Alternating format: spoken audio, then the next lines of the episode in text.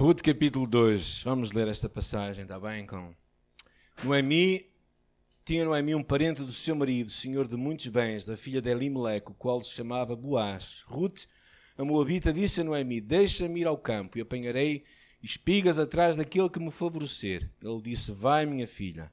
Ela se foi, chegou ao campo e apanhava após os segadores. Por casualidade, entrou na parte que pertencia a Boaz o qual era da família de Elimelech.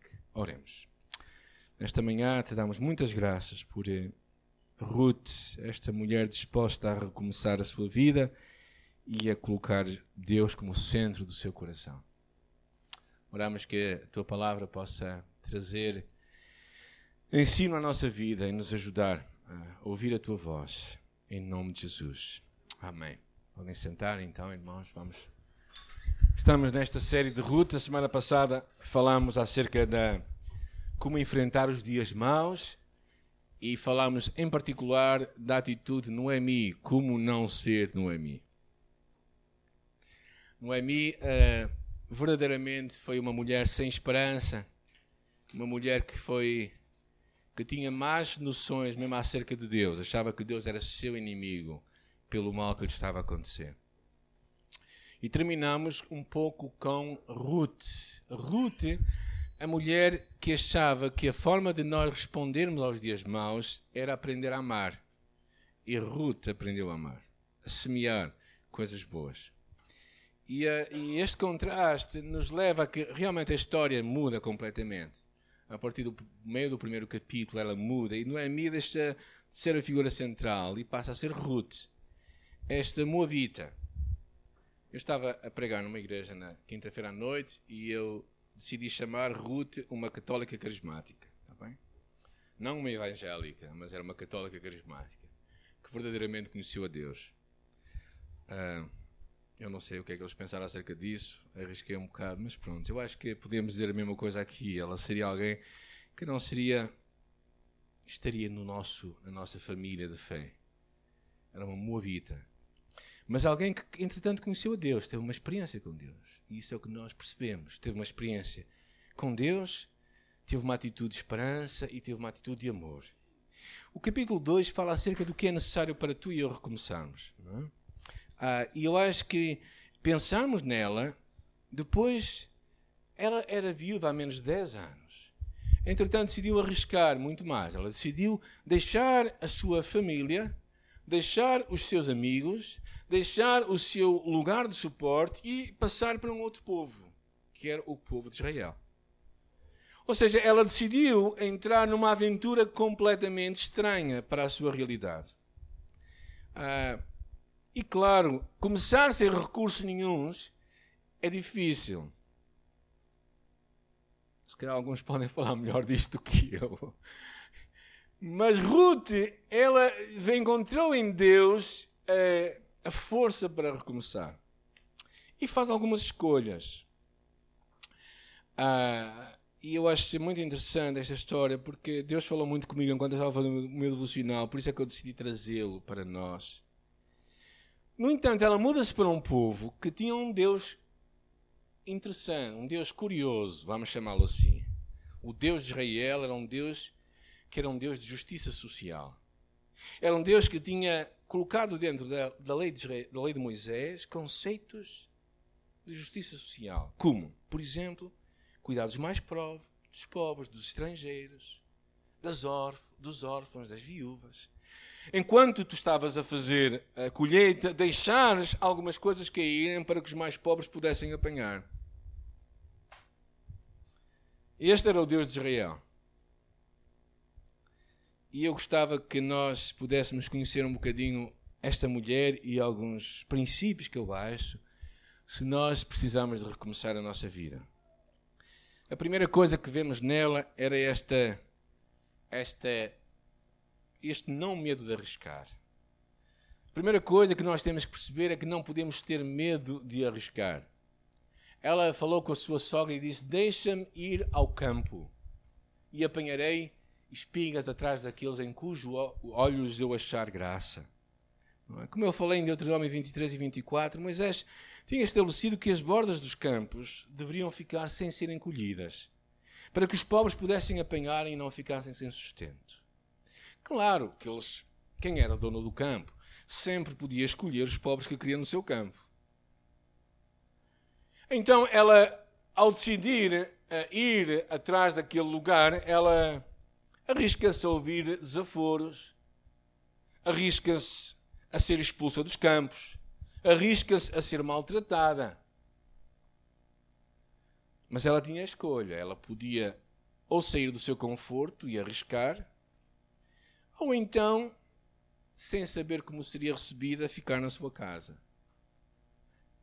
Ela decide arriscar.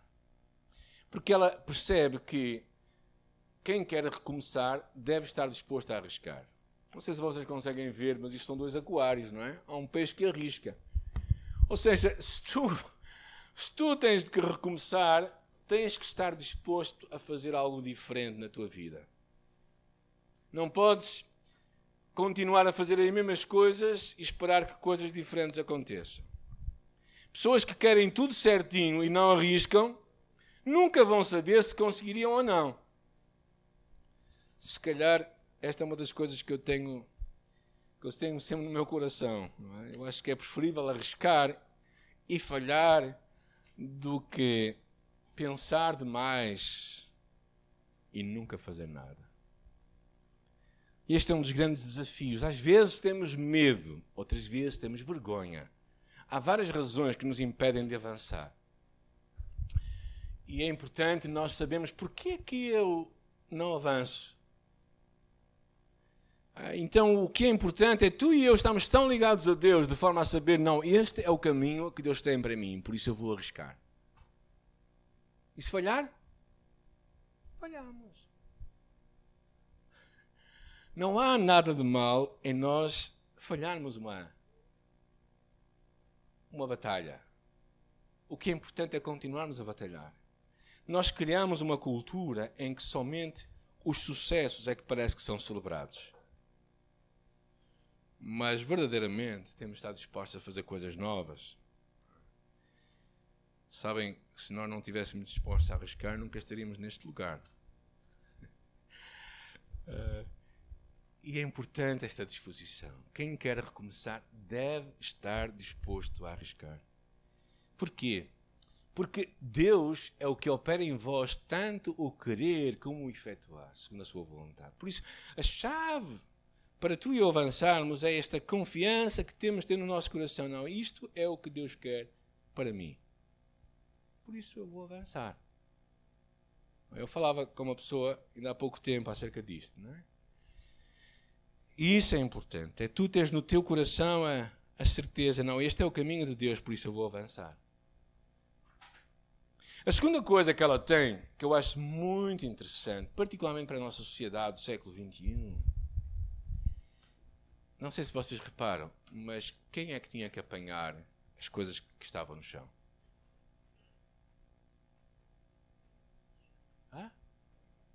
os pobres, pronto, sejam eles pobres. Ou seja, eles não faziam uma cesta básica na igreja para entregar aos pobres, não é? E eles tinham de apanhar. A isto eu chamarei assumir a responsabilidade. Que eu acho que é uma coisa curiosa, nos dias de hoje, em que num Estado mais socialista ou menos, todos nós tributamos ao nosso Estado a responsabilidade de cuidar das pessoas. Então toda a gente anda atrás de subsídios, de apoios. Não é? Uh, mas a Ruth, eu acho que o mais importante, e eu acho que é um valor bíblico, claro, é nós assumirmos responsabilidades. Ela foi, não parece que demorou muito tempo até que elas chegaram àquela terra, parece que foi algo que aconteceu logo a seguir. Ela, ela diz aqui: ela foi, pois, e chegou e apanhava espigas no campo após os segadores. E depois há uma frase curiosa que diz: E caiu-lhe em sorte. Outras dizem: E por sorte. Alguém tem mais alguma coisa? Por casualidade. Calhou no campo de quem? De Boaz. Que era da família do seu sogro falecido. Eu acho que não, era, não foi sorte, eu acho que não foi casualidade, eu acho que foi a graça de Deus. Eu acho que até o escritor deste livro terá achado interessante esta palavra, não é? Mas uma das coisas que eu quero primeiro entrar e falar convosco é esta importância de deixarmos de colocar sobre os sistemas de governo toda a responsabilidade pela vida das pessoas e desresponsabilizá-las de tudo. Ou seja, é importante nós também perceber que somos responsáveis. Nós temos que fazer a nossa parte. Nós, até como igreja, também temos que fazer a nossa parte. Tiago diz que a religião pura e imaculada para com Deus e Pai é visitar os órfãos e as viúvas e guardar-se da corrupção do mundo. Ou seja, nós não podemos estar à espera que os sistemas sociais, melhores ou piores que existam no mundo, cuidem das pessoas e nós não fazermos nada. É importante nós sermos proativos. Ruth foi uma mulher proativa. Ela saiu. Ela saiu. Há, uma, havia uma frase nos comandos que dizia: A sorte persegue os audazes. Era é o lema lá da minha companhia, lá em Santa Margarida. O que significava que tu tens que dar ao litro para que a coisa aconteça. Ou seja, não, a sorte não é tu ficares debaixo de uma bananeira à espera que te caia uma banana na cabeça. A, a sorte era tu fazeres algo proativo. Era isto que estava a acontecer com esta mulher. Ela, ela saiu, ela, ela, ela foi, ela assumiu responsabilidade. Ah, e quando tu e eu assumimos responsabilidade pela nossa vida e fazemos o que nos é possível, coisas podem acontecer. Agora, quando nós estamos à espera que os outros façam por nós o que nós temos de fazer, esqueça. O escritor, eu acho, deve ter achado graça quando ele diz uh, casualmente, por casualidade ou por sorte, longe de ser acidental, e este era o propósito de Deus para a vida desta mulher. A partir do momento que ela cruza a fronteira e confia toda a sua vida à chamada de Deus, Ruth foi conduzida sobrenaturalmente por ele. Deus abre portas para Ruth, conduz para os campos de Boaz, um homem próspero, ao que parece. Não foi o acaso, foi algo divinamente originado. Não há casos com Deus. Ruth estava a aprender a conhecer este Deus de Israel. Deus leva Ruth ao campo de Boaz, um parente de Noemi, que poderia ser o resgatador dela. E eu acho que uma das coisas importantes é quando nós aprendemos a, a fazer boas escolhas, como Ruth fez, a escolher Deus, o bem da sua sogra e ter uma atitude responsável, Deus dirige os seus passos. Eu vou reler, está bem? Quando nós aprendemos a confiar em Deus e a fazer boas escolhas, como Ruth fez, ao escolher Deus, o bem da sua sogra e ter uma atitude responsável, Deus vai dirigir os nossos passos.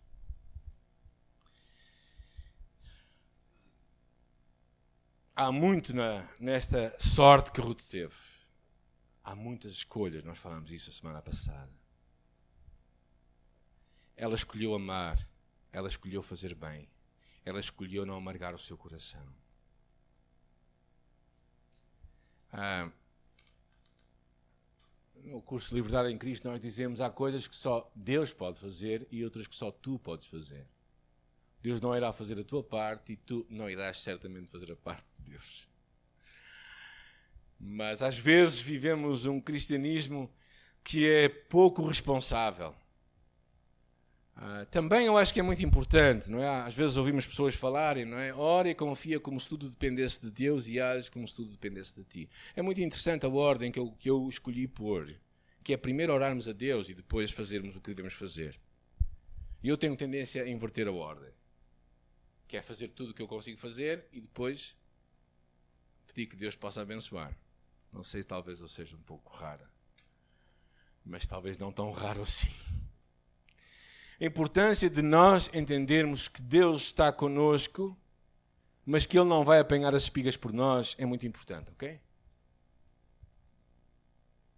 Uh, eu acho que isto, nesta atitude para recomeçar a vida ou para enfrentar os desafios que nós temos, é muito importante nós termos esta atitude mais proativa, esta atitude de, de fazermos algo para quebrar a mesmice. O que vemos com Ruth é que ela persiste. Os versículos são muito interessantes porque um pouco tempo depois aparece este homem chamado Boaz ao campo e pergunta: Quem é a moça? E o criado afirma: Disse-me ela: Deixe-me colher as espigas e juntá-las entre as gavelas após os segadores. Assim ela veio e desde pela manhã está aqui, a não ser um pouco que esteve sentada. Ela está no campo a trabalhar o dia todo, trabalha, persevera, também deixa um espaço para descansar. Conseguem ler ali ou não? Talvez alguns não consigam ler. Eu tenho dificuldades em ler ali. Mas o que vemos aqui é, é verdadeiramente esta ideia de recomeçar. Muitas às vezes as pessoas querem recomeçar sem trabalhar. Querem que as, as coisas lhe caiam do céu. E Deus faz milagres. Mas Deus também nos coloca a nós para sermos parte do milagre. E ela sai, ela tem esta atitude proativa, ela persiste com disciplina. Esta ideia de persistência é muito clara. Até Jesus usa naquela parábola do, do juiz iníquo, que decide, quando Jesus está a ensinar acerca da importância da oração, ele diz: uh, Havia na cidade um certo juiz que nem a Deus temia, nem respeitava o homem. Havia também naquela mesma cidade uma certa viúva que ia ter com ele. E dizia: Faz-me justiça contra o meu adversário. E por algum tempo ele não quis atendê-la. Mas depois disse consigo: Ainda que não temo a Deus nem respeito os homens, como esta viúva me está a molestar, eu irei fazer-lhe justiça, para que enfim não volte e não me importune mais. E disse o Senhor: Ouvi o que diz o injusto juiz, e Deus não fará justiça aos seus escolhidos, que a Ele clamam de dia e de noite ainda que seja tardio para com eles. Jesus fala acerca da importância de nós persistirmos com disciplina, com determinação. Ou seja, tu e eu temos que nos levantar para ativamente buscarmos o que Deus tem para nós. Paulo até vai um pouco mais longe. Alguém quer ler este versículo?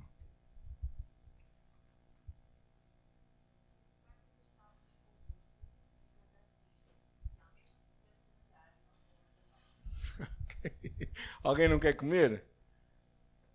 Alguém não quer comer? Ou já estão com fome?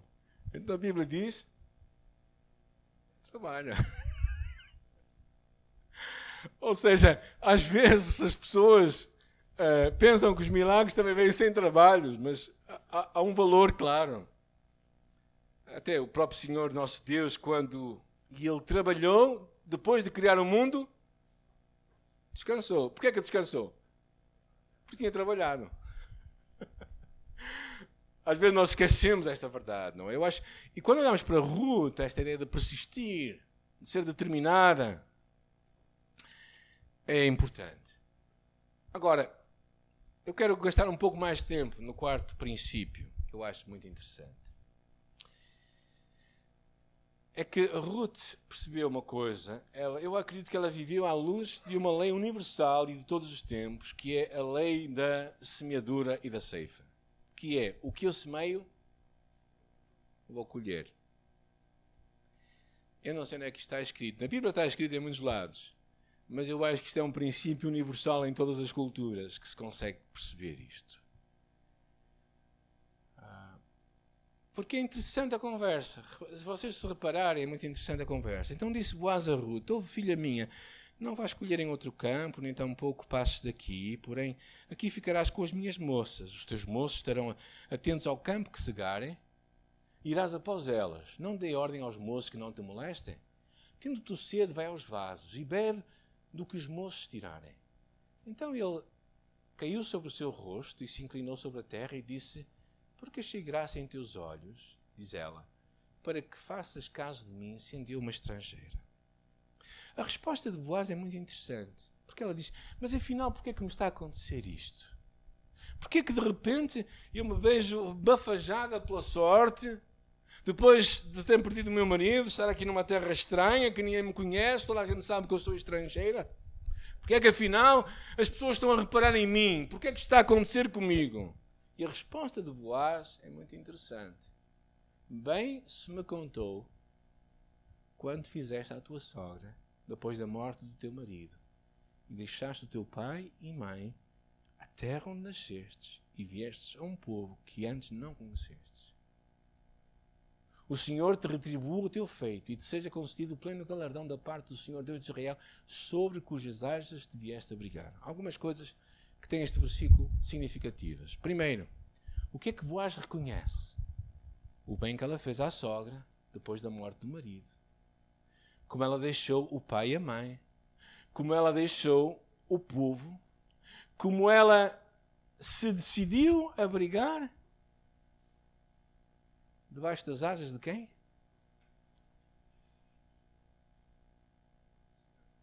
Do Senhor de Israel.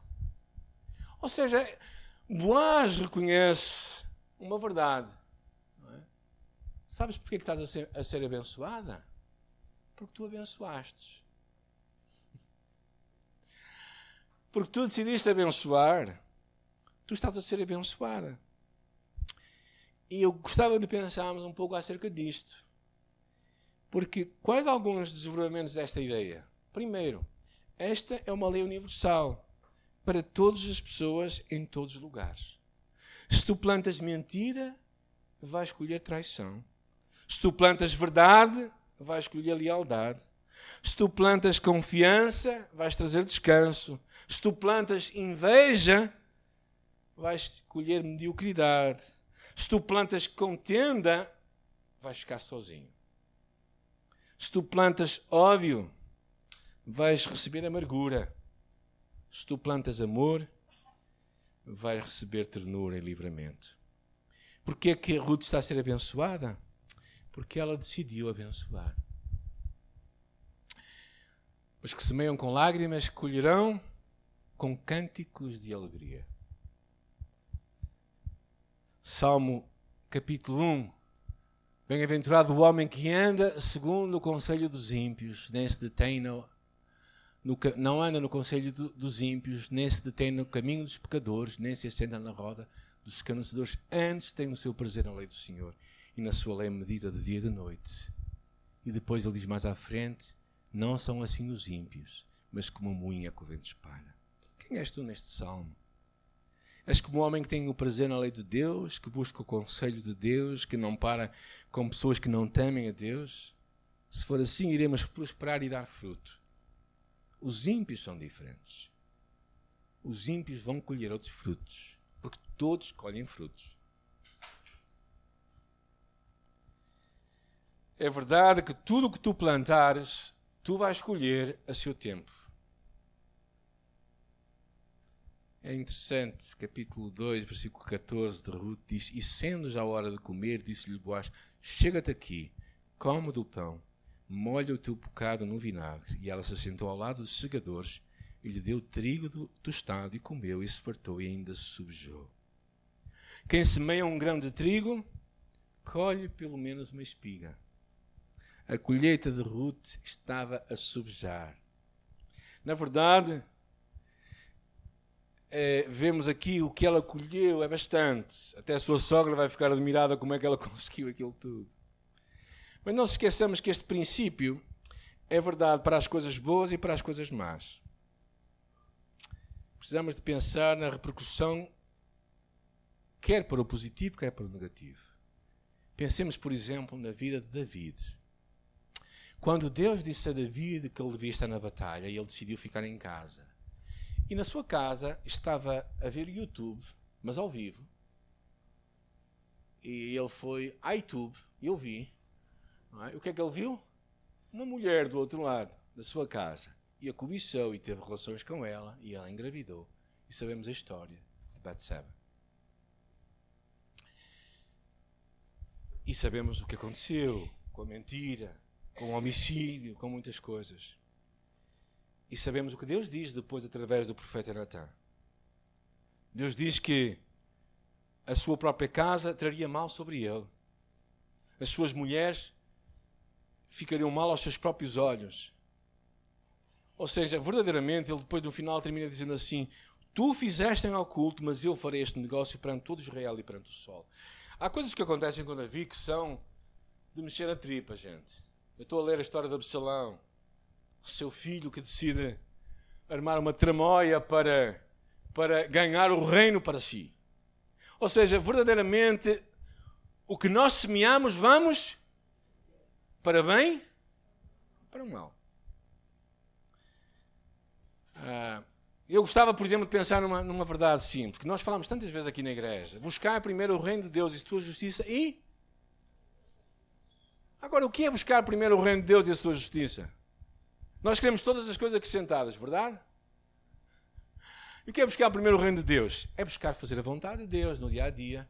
É escolher estar na igreja onde podemos ouvir Deus falar connosco e crescer na nossa fé e servir os nossos irmãos. É ofertar com a certeza de que Deus nos irá abençoar é confiar que Ele virá ao nosso encontro. Isso é buscar primeiro o reino de Deus. Se nós não buscarmos o reino de Deus, não podemos esperar todas as coisas nos serem acrescentadas. Porque uma das leis, se nós semeamos, nós vamos colher. Outro princípio que eu acho interessante nesta ideia da, da lei da semeadura é a ideia de reinvestir o que nós colhemos. Tomou, veio à cidade, viu a sua sogra, o que tinha apanhado também, tirou e deu-lhe o que subjara depois de se fartar. Foi um dia bom, gente. Ruth, aprender a partilhar, a reinvestir a nossa vida nos outros, a fim de sermos mais abençoados. Deus não nos criou só para nos abençoar a nós, mas para nós sermos uma bênção para os outros. Por isso é que eu me levanto muito contra uma visão muito hedionista da nossa fé. Uma visão em que a fé é para me abençoar a mim. E só pensarmos em nós e nos nossos. Acho que perdemos muito dos conceitos da fé. Um dos valores centrais da fé é nós abençoarmos os outros. A importância do partilhar. Hoje vivemos numa cultura para acumular, para vivermos no supérfluo para pensar que nós somos aquilo que nós temos. Num livro Celebrando Disciplina, de Richard Foster, ele fala acerca de 10 passos para nós semearmos na vida dos outros. Compra as coisas por utilidade e não pelo status. Rejeita qualquer coisa que te vicie. Cria o hábito de dar coisas. As crianças percebem isto tão claramente e tão naturalmente. Recuse ser dominado pela publicidade dos média. Aprenda a desfrutar das coisas sem as possuir. Valorize a criação, a natureza, um pássaro a cantar. Prazeres que o dinheiro não podem comprar. Olhe com ceticismo para a frase: compra agora e paga amanhã. Não participe num sistema que o oprime. Seja honesto e íntimo em tudo o que faz evita qualquer coisa que te distraia do alvo final, que deveria ser sermos como Jesus. A importância de semearmos nos outros. Uma das coisas também que vemos para fecharmos esta ideia desta lei que ela foi aprendendo é esperarmos coisas novas. O Emi disse à sua nora: Bendito seja ele no Senhor, que ainda não tem deixado a sua beneficência nem para com os vivos, nem para com os mortos. E disse Noemi: Este homem é nosso parente chegado e um dos teus remidores. Em Israel havia um costume: quando alguém morria, um familiar direto poderia casar com a viúva, a fim de que descendência fosse levantada para ele, até à vinda do Messias. Ruth não sabia que tinha entrado no campo do seu remidor, ou seja, aquele que poderia casar com ela e e dá-lhe descendência. É? Ou seja, ela verdadeiramente ela vem acolher aquilo que estava a semear. E pensando nisto até pelo negativo, não é? Tu e eu no passado colhemos pecado em nossa vida. Nós semeamos pecado. E a palavra de Deus diz que o salário do pecado é morte, mas o dom gratuito de Deus é vida eterna por Cristo Jesus nosso Senhor. Ou seja, o que tu e eu semeamos em pecado, Cristo colheu por nós. Cristo colheu. Ele morreu por nós, o justo pelos injustos, para nos conduzir a Deus. E se não nos lembrarmos, na Páscoa, era permitida a libertação de um prisioneiro. Escolheram libertar Barrabás em vez de Jesus. A tradição da igreja, que não, é, não está na Bíblia, está bem, gente? A tradição da igreja conta que Barrabás, Barrabás passou ao pé do Monte Calvário e viu a cruz levantada. E com lágrimas entre os olhos disse: Essa cruz era minha. E a partir desse dia, segundo a tradição da igreja, ele se tornou um pregador do Evangelho. Tu e eu precisamos ter um encontro com a cruz de Cristo. Um encontro que nos permita quebrar um ciclo de semearmos em pecado e colhermos a morte, para podermos semear em justiça e colhermos a vida. Por isso é importante nós conhecermos Jesus Cristo. É? Ah, e por isso eu quero te encorajar, olhando para Ruth, a pensar nas lições que ela nos dá, para recomeçarmos a nossa vida, aprendermos a não deixarmos de arriscar, a importância de, de sermos corajosos, a importância de assumirmos a responsabilidade pela nossa vida. Outros nos podem ajudar, mas nós é que somos responsáveis nós é que devemos olhar para a frente e verdadeiramente ouvir Deus falar connosco e saber o caminho que temos que tomar. A ideia de persistirmos com disciplina. E Ruth, ela trabalhou arduamente. Aprendeu naquele trabalho a buscar Deus. E, e finalmente, aprendermos a viver à luz desta ideia da lei da semeadura e da ceifa. Pensamos assim, bem, se eu quero se eu quero colher algo bom, eu tenho de semear algo bom.